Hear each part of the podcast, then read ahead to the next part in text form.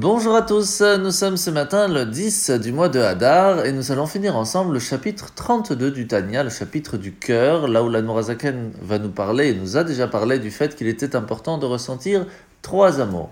L'amour de Dieu, l'amour de la Torah et l'amour du prochain. Et que ces trois se doivent d'être toujours, toujours une à côté de l'autre.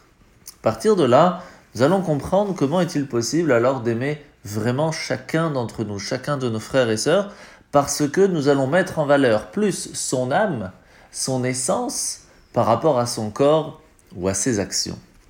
C'est à partir de là, nous allons réussir à avoir une véritable Ahavat Israël. C'est là que la question va arriver. Dans l'Agmara, dans le Talmud, il est marqué que celui qui voit son ami fauter, il se doit de le haïr et même de dire à son maître de le haïr.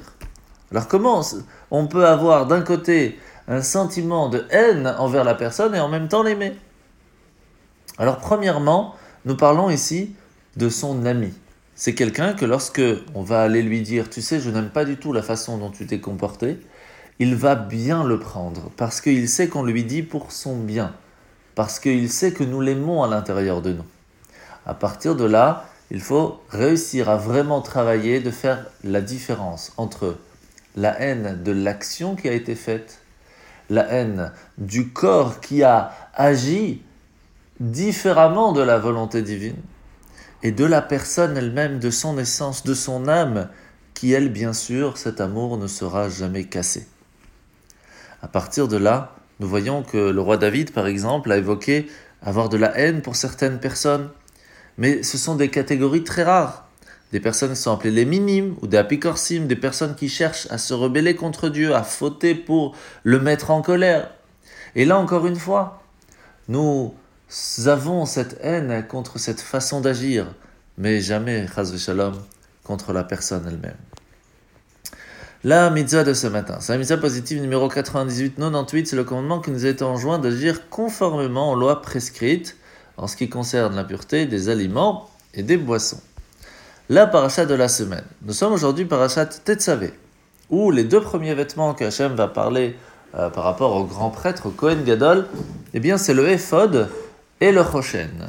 Le choshen, le pectoral du grand prêtre, là où se trouvent douze pierres précieuses par rapport aux douze tribus, est attaché et ne doit jamais être défait du éphod, qui est cet habit que l'on met sur le dos et qui permet de tenir le pectoral sur le devant du grand prêtre.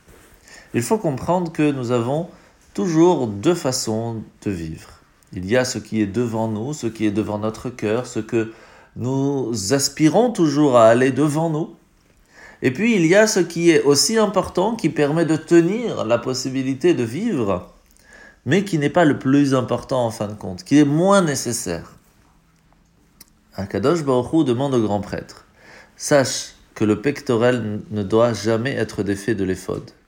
Cela signifie que il doit y avoir un écart entre le sublime et l'ordinaire, entre l'essentiel et les aspects superficiels de la vie, mais ils doivent quand même être liés, tout le temps liés, que même les choses superficielles doivent avoir un but. Et le but en soi, c'est les douze pierres précieuses des douze tribus, de la Havat Israël, de l'amour du prochain, de l'amour de la Torah et de l'amour d'Akadash Baruch En vous souhaitant de passer une bonne journée et à demain.